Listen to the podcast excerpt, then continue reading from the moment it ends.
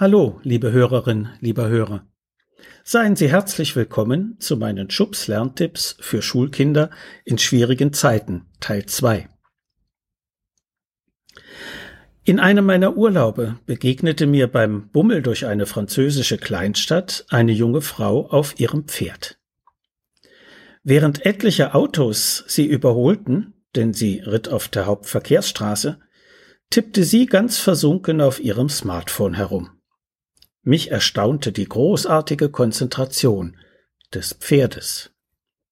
Die Konzentration der Reiterin dagegen richtete sich eindeutig auf das elektronische Gerät in ihrer Hand, nicht auf das Tier und den um sie herum fließenden Straßenverkehr. Und wie ist das bei Schulkindern? Ihr Pferd ist das Lernen. Sind Sie eher dabei aufmerksam oder beim Umgehen mit Ihrem Handy oder dem Gameboy? Immer wieder sprechen mich Eltern darauf an, dass ihr Kind unkonzentriert sei, jedoch nicht beim Fernsehen oder Chatten. Wie steht es denn nun um seine Konzentrationsfähigkeit? Auch Lehrkräfte klagen, die Aufmerksamkeit der Schulkinder habe über die Jahrzehnte dramatisch nachgelassen. Im Durchschnitt geben sie an, mehr als 50 Prozent der Kinder hätten Probleme damit.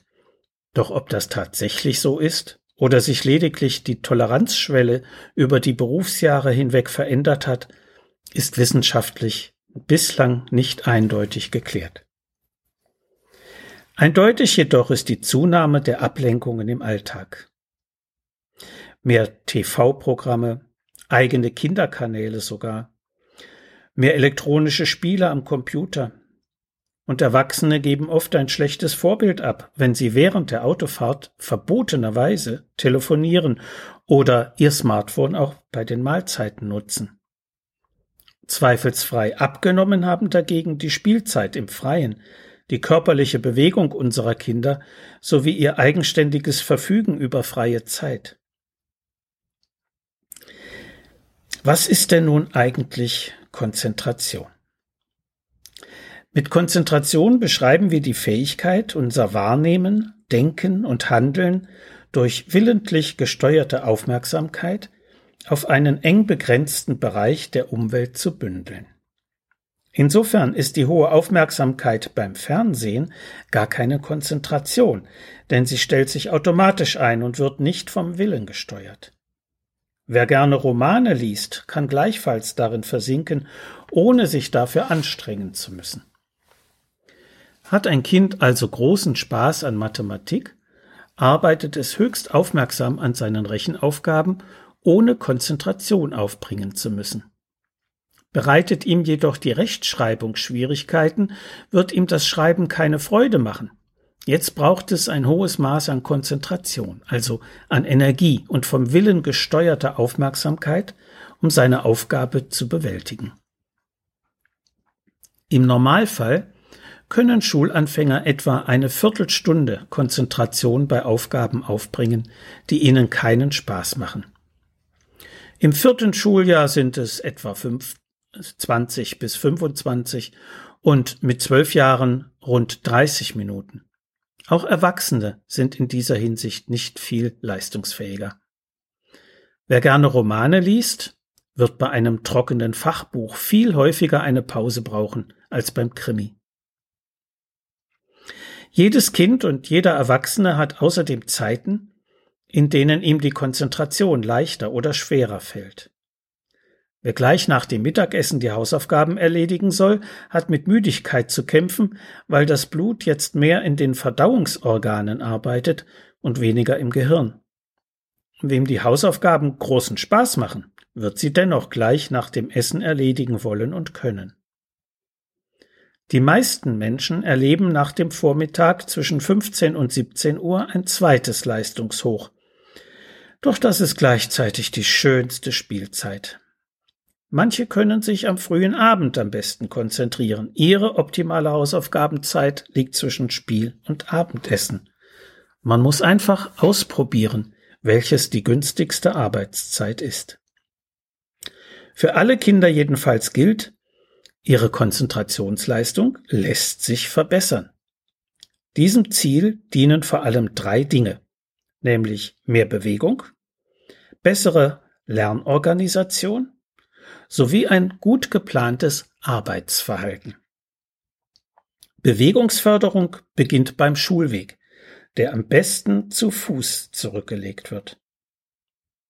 Darüber hinaus stärken Spiel und Sport im Freien sowohl die Kondition als auch die Konzentration. Wer bei schlechtem Wetter drin bleibt und Gesellschaftsspiele spielt, trainiert wenigstens das Aufpassen.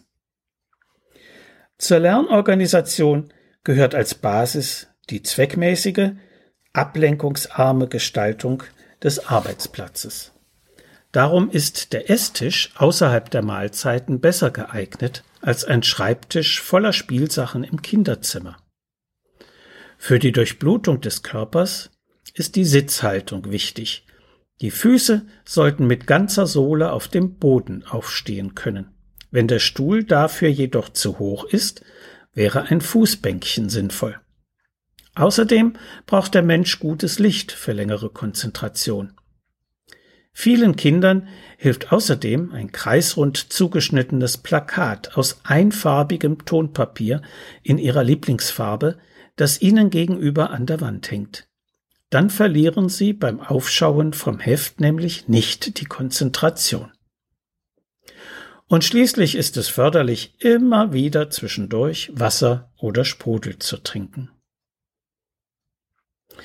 Wer seine Hausaufgaben am Anfang plant, spart insgesamt mehr Zeit ein, als er für die Planung aufbringt. Dazu gehört es unter anderem, alle Aufgaben in eine günstige Reihenfolge zu bringen. Am Anfang jene, die am leichtesten fallen, in der Mitte alles, was besondere Konzentration erfordert, am Ende dann Wiederholung und eventuell ein bisschen Ausschmückung, wenn das Freude macht.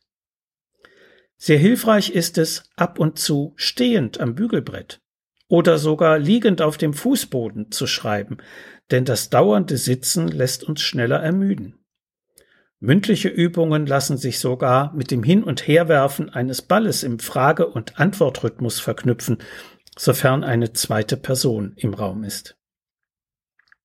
Im Normalfall sollten Kinder allerdings ihre Hausaufgaben ganz alleine anfertigen, denn nur das ist wirklich selbstständiges Lernen. So können sie schließlich entdecken, was ihnen persönlich beim Konzentrieren hilft.